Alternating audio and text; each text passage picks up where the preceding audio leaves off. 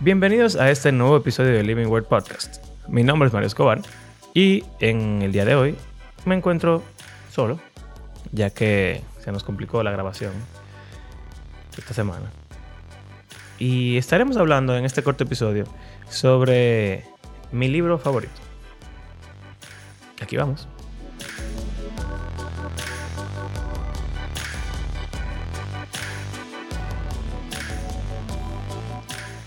Sea, no crean que, que yo me la paso leyendo cosas por ahí.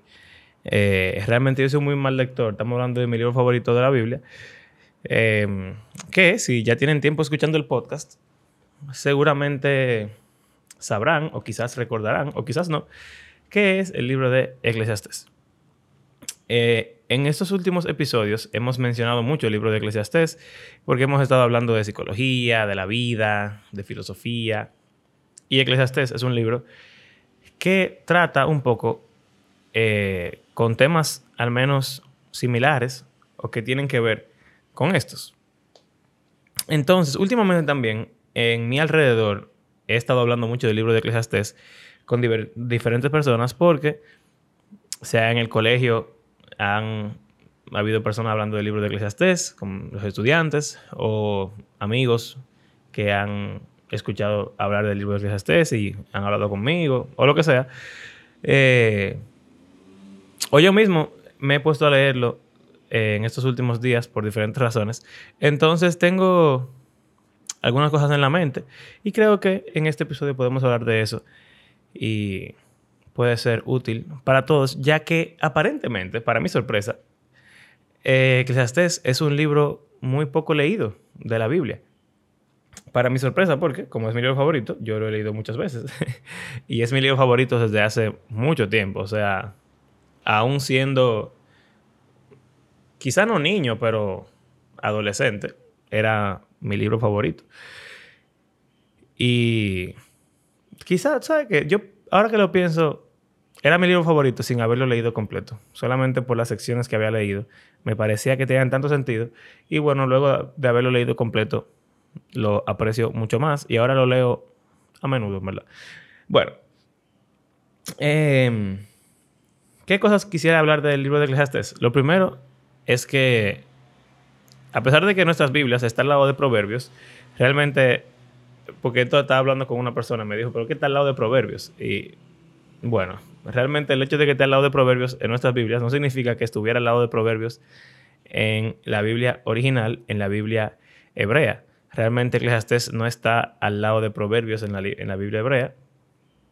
Eh, realmente no tiene nada que ver.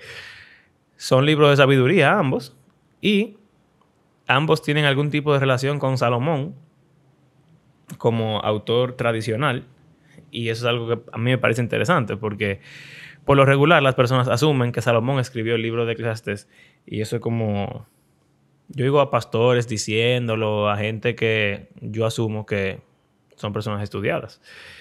Y yo me sorprendí mucho hace algunos años cuando me enteré de que Salomón quizás no es el autor de Eclesiastes, igual como probablemente no es el autor de Proverbios o de Cantar de los Cantares, que en inglés se llama la canción de Salomón. Eh, y eso es extraño.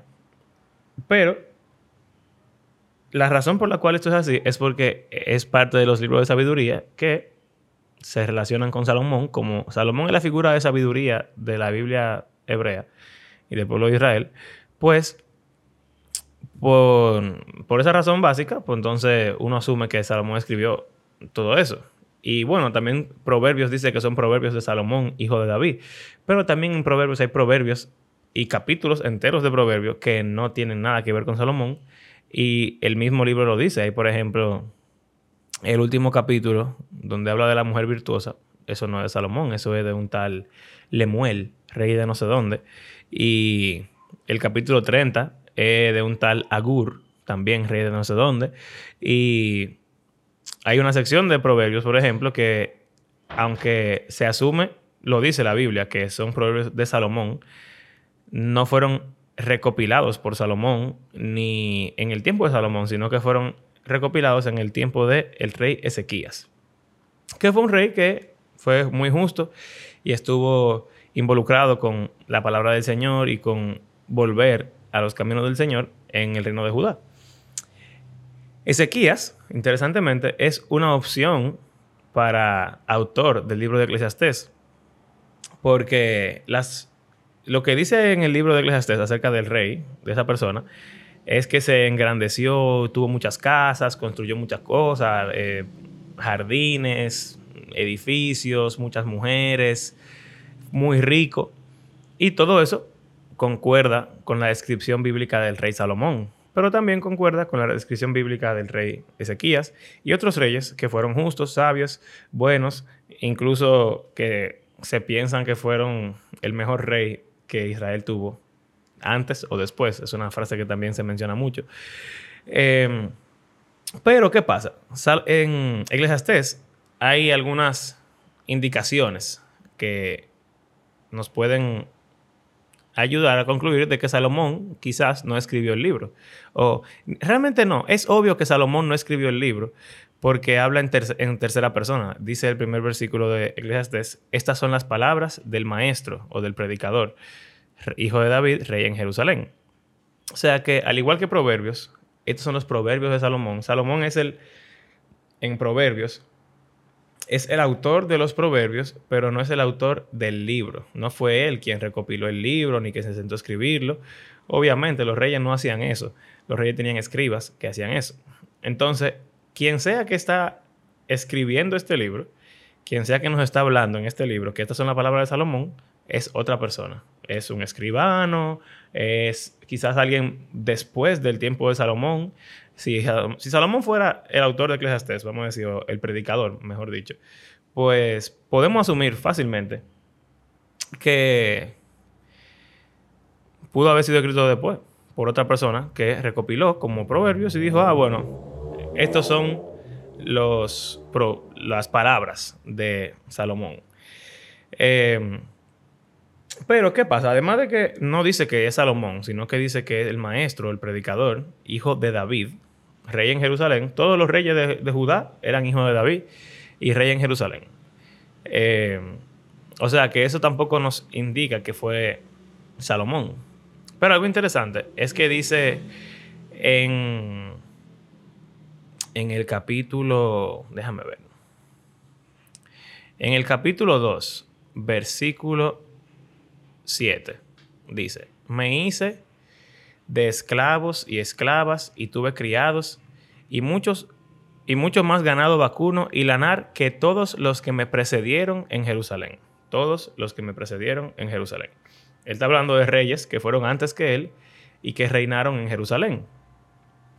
Y bueno, está hablando en plural. Entonces, ¿qué pasa? Salomón fue el segundo rey en Israel que reinó en Jerusalén. El primero fue David y fue a mitad de su reino que él decidió eh, capturar Jerusalén y entonces convirtió la capital de Israel en Jerusalén. Entonces, si Salomón realmente es el autor de Eclesiastés, habrá que explicar quiénes son esos otros reyes en Jerusalén a los cuales él se está refiriendo. Porque solamente hay uno. Él pudiera haber dicho, yo me engrandecí o tuve más criados y, y ganado, más que David mi padre, o más que mi predecesor en Jerusalén, pero no más que mis predecesores, porque solamente hubo un rey en Jerusalén antes de Salomón. No solamente eso, sino que pudiéramos decir que realmente David ni siquiera fue rey en Jerusalén, porque eh, el palacio en Jerusalén lo construyó Salomón. Entonces, probablemente Salomón fue el primer rey que realmente reinó desde Jerusalén como en su propio palacio. Entonces, está un poco difícil. Eh, y bueno, también lo dice en el versículo 9, me engrandecí en gran manera más que todos los que me precedieron en Jerusalén. Eh, o sea que realmente no es que Salomón no, no puede haber sido el autor de Eclesiastés, eso es una opción, pero no necesariamente es Salomón el autor de Eclesiastés. Y hasta pudiera ser alguien que está personificando eh, o tomando la identidad de Salomón en todo caso. Pero pudieran ser otros reyes en Judá que fueron sabios, que fueron grandes, que fueron buenos y que estaban interesados en la sabiduría y todo eso. Entonces, eso es una cosa. ¿Por qué para mí eso es importante? Bueno, porque cuando las personas leen el libro de Eclesiastes, yo siento que dañan el, como el significado del libro. Y siento que lo dañan en el sentido de que cuando las personas hablan de Eclesiastes, hablan del libro como eh, con esta narrativa. La vida sin Dios es vacía o vana, no tiene sentido. Las personas intentan llenar ese vacío con dinero, con riquezas, con trabajo, con mujeres, con vicios, con, qué sé yo, con cualquier cosa, con estatus o fama, pero la vida sigue estando vacía porque la vida es vana sin Dios.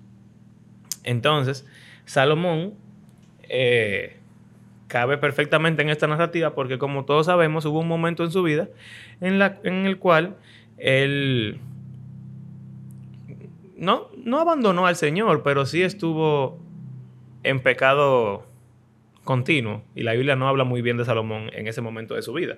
O sea, él se casó con muchas mujeres, iniciando con la reina, con la hija del faraón, y muchas mujeres de otras naciones, y empezó a adorar a otros dioses, etc. Sin embargo, el reinado de Salomón siempre estuvo lleno de paz, y él siempre fue considerado como un rey muy sabio. Pero en la Biblia eh, se nos muestra un, como una imagen de Salomón que no es muy buena, basado en el hecho de que él fue idólatra y también de que, en cierto modo, él se confió demasiado en su, en su poderío. Entonces la gente dice, ah, bueno, mira, Salomón por un momento de su vida intentó llenar el vacío de su corazón con Dios y eso no funcionó. Entonces él cuando se arrepintió y volvió, que en, el Antiguo Testamento nunca dice que Salomón se arrepintió de haber tenido otros dioses, ni nada por el estilo, pero se asume que Eclesiastés es como su, su carta de, arrepentimiento, volví a los caminos del Señor y descubrí que la vida es vana, y que vivir sin Dios es vano y vacío, y por eso el fin del discurso es teme a Dios y guarda sus mandamientos, porque esto es el todo del hombre. ¿Qué pasa? Si uno lee Eclesiastés completo, entero el libro, de principio a fin, lo primero que se va a dar cuenta es que el autor de Eclesiastés, asumamos que es Salomón, Salomón, tiene a Dios presente casi en todos los capítulos. Él ve a Dios como el autor de todas las cosas. Él ve a Dios como quien provee de dones a los seres humanos y también de castigos a las, a las personas. Y recompensa a los que son justos y castiga a los que son injustos, igual como podemos ver en toda la Biblia. Em, también podemos ver que el autor de Eclesiastes tiene un código de conducta o de moralidad muy similar al de toda la Biblia, al de Proverbios, por ejemplo, al de los Salmos, que es la conducta y el código moral de los judíos. Ellos creían en Jehová, en Yahweh, y Yahweh tiene una serie de, de mandatos, los mandamientos, eso viene de Moisés derechito. O sea que no aparentaría existir la necesidad de que pensáramos que el autor de Eclesiastes está como que viviendo, intentando vivir su vida sin Dios o intentando llenar un vacío en su vida que solamente Dios puede llenar. Tampoco el libro habla de estar vacío ni de que te haga falta algo para llenar tu vida de, sentido o de felicidad, nada de eso. Así que creo que todo el que se acerca al libro de Eclesiastes debería detenerse y en vez de importar la historia de Salomón al libro, deberíamos importar la sabiduría de Salomón al libro, que eso es lo que se quiere realmente. Porque el libro nunca dice que fue Salomón, pero sí está escrito dentro de la tradición de la sabiduría de Salomón. Y en la sabiduría de Salomón, cuando comparamos con Proverbios, cuando comparamos con Job, cuando comparamos con eh, Cantar de los Cantares, que son libros que tienen que ver con Salomón o con sabiduría, uno puede ver que hay un tema similar en todos. Y de eso es que quiero como, a eso es que quiero llegar para ya ir terminando el episodio. Es que em, la pregunta que Eclesiastes está haciendo y que está respondiendo al final no es cómo llenar tu vida o cómo darle sentido a tu vida. Cuando el libro habla de vanidad, no habla de algo que carece de sentido, no habla de algo que carece de valor, porque algo vano es algo que, tiene, que, está vacío, algo que no tiene valor. El autor no está diciendo que la vida es, es vacía, no dice eso. La palabra hebrea que utiliza ahí es la palabra hevel, que significa humo, vapor, neblina. Y lo que habla el libro de Salomón no es que la, vida no tiene sentido, es que es difícil entender el sentido de la vida. Es casi imposible comprender la vida. La vida es incierta, la vida es eh, impredecible, la vida es extraña. la vida es una serie de eventos que aparentan estar ahí de forma aleatoria, y uno también de forma aleatoria aparentemente llegó a la vida sin, sin desearlo, sin decidirlo. Y uno se va de la vida también sin desearlo y sin decidirlo.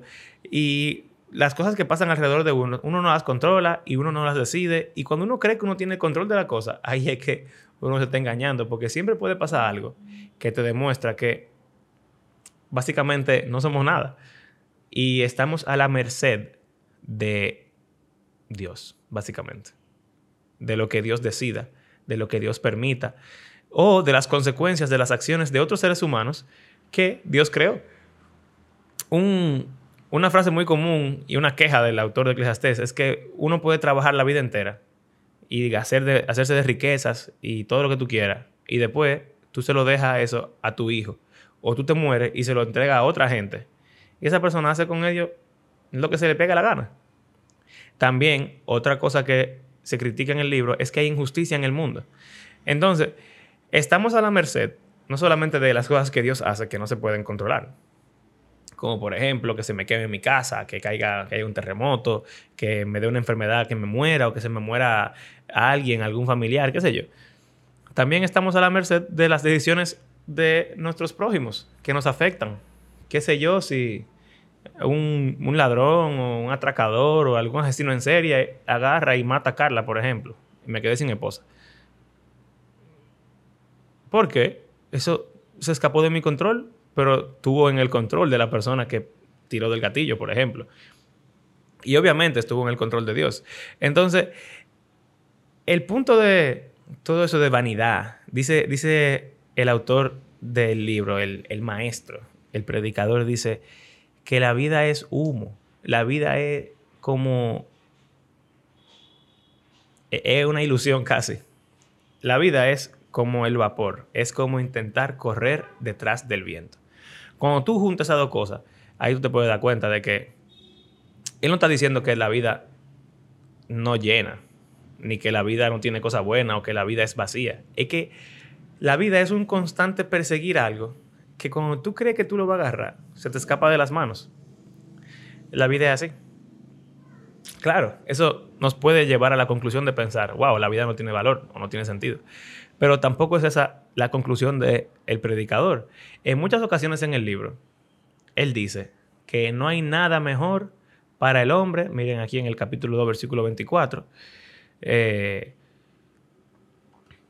dice aquí, Nada hay mejor para el hombre que comer y beber y llegar a disfrutar de sus afanes. He visto que también esto proviene de Dios. Porque ¿quién puede comer y alegrarse si no es por Dios? Dios hace todas las cosas. Y Él nos da todas las cosas que tenemos en la vida, que son fugaces, son efímeras, son inciertas, pero Dios nos las dio. ¿Y qué tenemos en esta vida? Bueno, tenemos la oportunidad de disfrutar de las cosas que tenemos, que hemos conseguido y que Dios nos ha dado. También dice en el, en el, versículo 25, ahí mismo del capítulo 2, porque ¿quién puede? Ah, perdón, ya lo leí, del 26 dice, en realidad Dios da sabiduría, conocimientos y alegría a quien es de su agrado. En cambio, al pecador le impone la tarea de acumular más y más, para luego dárselo a todo a quien es de su agrado. Y también esto es humo, es como correr tras el viento el querer acumular riquezas, el querer tener algo en la vida, eso es humo. Al final Dios se lo va a dar a otra persona. Entonces, el maestro quiere que veamos la vida como algo extraño, algo pasajero, algo incierto e incontrolable, pero también como algo hermoso. Otra enseñanza que recientemente leí, el capítulo 3, muy común, este, este capítulo, todo tiene su tiempo debajo del sol. En la nueva versión internacional dice, todo tiene su momento oportuno hay un tiempo para todo lo que se hace bajo el cielo. Un tiempo para nacer, un tiempo para morir, un tiempo para plantar, un tiempo para cosechar, un tiempo para matar, un tiempo para cegar, un tiempo para destruir, uno para construir, llorar, reír, luto, gusto, eh, saltar de alegría, esparcir piedras, recogerlas, abrazarse, despedirse, intentar, desistir, guardar, desechar, rasgar, coser, callar, hablar, amar, odiar, guerra y paz. Hay un tiempo para todo. ¿Cómo la gente pega esto? Con que la vida es vana y, no tiene, y, tenemos un vacío? No lo sé. Ahora, ¿cómo tú pegas esto con que la vida es incierta? Sencillo. Hay un tiempo para todo en la vida. Hay momentos en la vida que son momentos de alegría. Hay momentos que son momentos de, de llanto. Hay momentos para disfrutar y celebrar el nacimiento. Hay momentos que son de luto. Hay momentos que son de amor. Todos hemos estado enamorados o, o estado en un momento de, de amor, de sentirse bien con otra persona. También hemos experimentado todos momentos de odio, de enojo, de disgusto, de pleitos. Todas esas cosas ocurren en la vida y pasan y le van a pasar a todos y nos seguirán pasando hasta que se acabe la vida. Porque todo en la vida tiene un momento, todo tiene un tiempo. Sigue ese mismo capítulo. Ya que hay un tiempo para la guerra, un tiempo para la paz, ¿verdad? Un tiempo para todo. ¿Qué provecho saca quien trabaja de tanto afanarse? He visto la tarea que Dios ha impuesto, Dios es el que pone todo, al género humano para abrumarlo con ella. Dios hizo todo hermoso en su momento y puso en la mente humana el sentido del tiempo, aun cuando el hombre no alcanza a comprender la obra que Dios realiza de principio a fin. Y volvemos a la conclusión. Yo sé que no hay nada mejor para el hombre que alegrarse y hacer el bien mientras viva alegrarse y hacer el bien. El, anterior fue comer y beber y alegrarse. Y sé que es también un don de Dios que el hombre coma o beba y disfrute de todos sus afanes. Sé que además todo lo que Dios ha hecho permanece para siempre y que no hay nada que añadirle ni quitarle y que Dios lo hizo así para que se le tema. Lo que ahora existe ya existía y lo que ha de existir existe ya. Dios hace que todo se repita mi alegría. Mi mamá ya sabe, cuando me ve ahora pasando trabajo con Nicolás, eh, ella sabe ya, porque ella me tuvo a mí, me crió, me amamantó, me dio, me dio todo lo que yo necesitaba, pasó trabajo conmigo y ahora ella me ve a mí y a Carla cuidando al bebé y dice, ay, mis hijos, tranquilos, esto pasará. Eh, es así, pero después ustedes van a ver que va a pasar el tiempo y ustedes se van a acordar y qué sé yo cuánto, bla, bla, bla, bla. Discurso de madre o de abuela. pero es así, todo se repite. La historia vuelve a repetirse y Dios ha hecho todo perfecto y no hay nada que añadirle ni quitarle. Quizá uno se vea tentado en los momentos de guerra a anhelar tanto la paz que uno no tenga gozo y ni alegría. Pero habrá gente que cuando tengan el momento de paz digan, wow, qué aburrido está esto, le falta un chin de acción. Entonces al final, el maestro nos invita a disfrutar de la vida y a aprovecharla en cada momento, porque es humo y neblina. Entonces, si la neblina hoy nos trajo guerra, pues vamos a ver cómo disfrutamos la guerra. Si hoy nos trajo paz, vamos a ver cómo disfrutamos la paz. Si la neblina hoy nos trajo hablar, vamos a hablar y si nos trajo callar, vamos a permanecer en silencio. Y si la neblina nos trajo comer y beber y alegrarnos, pues aprovechémoslo. No seamos tontos. Y no queramos aferrarnos a lo que puede estar en el futuro o lo que estuvo en el pasado, porque al final lo que tenemos es el presente en la vida. Entonces, pudiéramos seguir leyendo el libro de Eclesiastés, obviamente, es un libro maravilloso. Les invito a todos si tienen tiempo hoy, mañana, domingo, el lunes, los que están en República Dominicana, el lunes es día de fiesta, Así que quizá ustedes puedan tomar 20 minutos, en 25 minutos, 20 minutos, se lee el libro completo. Se sientan con un cafecito, lo que beben café, un té, un juguito, no sé, chill, y leanse el libro, leanlo completo. Y piensen en lo que el predicador está enseñando. No es que la vida es vana, ni que la vida está vacía sin Dios.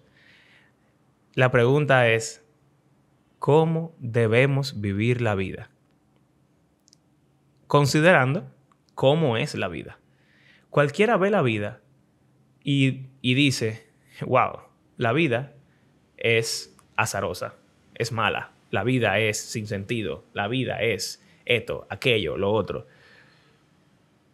Entonces me voy a matar, o voy a vivir amargado, o X. O alguien puede decir, mira, la vida es tan disparatosa. Así que vámonos de fiesta, vamos a vivir la vida loca, nada más hay una sola, así que hay que disfrutarla, hay que pasarla bien, olvídate de los problemas y una matata. Eso también es otra forma de ver la vida. Ahora, ¿qué dice el predicador? La vida es así, como es la vida, como todos la hemos experimentado y la seguiremos experimentando. ¿Cómo debe vivir el hombre? al final, después de haber hecho su disertación y de haber investigado y analizado la vida en todas sus eh, formas y matices y aspectos, él llega a la misma conclusión siempre. Al final, nos vamos a morir. Al final, eh, tú no puedes permanecer con lo que tienes por siempre. Al final, el azar y la vida van a traerte algo que tú no quieres. Al final, todo eso va a pasar. Y otra vez, al final nos vamos a morir como sea. Así que todo lo que pasa en el interín, las alegrías y las tristezas, las victorias y las derrotas, los logros y los fracasos, todo eso, en cierto modo, no tiene mucho sentido porque como sea te vas a morir al final. Entonces, ¿qué hay que hacer? ¿Volvernos locos? ¿Taquillado siempre? Eh, ¿Ser uno necio, uno tontos? Eh, no valorar nada. No. Hay que disfrutar la vida cuando se puede disfrutar. Hay que alegrarse con lo que la vida nos ha dado, o sea, lo que Dios nos ha dado en la vida. Es la forma más cristiana y apropiada de decirlo. Eh, y temer a Dios. Temer a Dios. Obedecer a Dios. Seguir a Dios. Y pensar, como dice al final del libro, el fin de este discurso tan largo es este. Teme a Dios y guarda sus mandamientos, porque eso es para todo el mundo. Eso es el todo del hombre. Alguna versión dice lo que concierne a todas las personas. Al final eso es lo que tenemos. Y hay una razón, porque al final Dios va a traer todas las cosas a la luz, sean buenas o sean malas, porque Él va a juzgar las acciones, sean buenas o sean malas. Entonces, es divertido. El libro de Eclesiastes es una neblina constante, pero al final él te dice, pero Dios va a disipar la neblina y cuando la disipe ya no va a ser vano. Entonces, como tú vivas durante la neblina, importa, porque eso va a tener consecuencias y repercusiones. Así que el balance. Ese balance de alegría, versus tristeza, ese balance de enojo versus contentamiento, de estar conforme y de seguir buscando más. Ese balance es lo que el libro de Eclesiastes quiere que nosotros busquemos y practiquemos. Porque la vida es estúpida, pero la vida es hermosa. Y la vida llena, en verdad. La vida llena. Uno se llena en la vida con su familia, con su pareja, con sus hijos, con, wow, tengo un hijo ya. uno se llena en la vida, con sus amigos, con su trabajo. Uno se llena, de verdad, uno siente como, como que las cosas funcionan. Lo que pasa es que no siempre es así. Y sobre todo, cuando todas esas cosas están funcionando, por lo regular, yo diría que es porque uno está temiendo al Señor, guardando sus mandamientos. Y entonces Dios está haciendo que las cosas se pongan en su lugar. Y así uno puede disfrutar a Dios también. Y todo eso junto es vivir sabiamente. Así que, Eclesiastes, mejor libro de la Biblia, léanlo todos, disfrútenlo. Eh, es un poco deprimente, a veces cínico el libro, pero es bueno. Así que nada, señores, gracias por acompañarnos en este episodio que va a salir exageradamente tarde porque yo lo estoy grabando hoy sábado a las 12 y 20 de la tarde. Eh, pero es que la vida es una neblina, una neblina. Hay veces que es difícil grabar en la semana. Eh, gracias por acompañarnos en este episodio. Recuerden que hacemos este podcast porque creemos que la Biblia es un libro que está vivo y tiene la sabiduría de Dios y el poder de Dios para transformarnos a aquellos que la leemos, pero también de eventualmente disipar la neblina, y cambiar el mundo completo. si disfrutan de lo que hacemos, les invitamos a ayudarnos económicamente en nuestras plataformas de PayPal o Patreon y también a compartirnos en las redes sociales, eh, con sus amigos, con sus conocidos. Verdad, hay alguna cosa interesante que nosotros hablamos aquí, le podría servir a alguien. Eh, y la semana que viene vamos a seguir hablando de filosofía. Estaremos respondiendo una pregunta interesante. ¿Puede Dios hacer el mal? La respuesta parece obvia, pero es un poco más complicado de lo que ustedes creen. Em, y ¿qué me falta? Gracias a todos ustedes que están esperando este episodio por hacer de nuestro podcast parte de su rutina semanal. Será hasta la próxima. Hasta luego.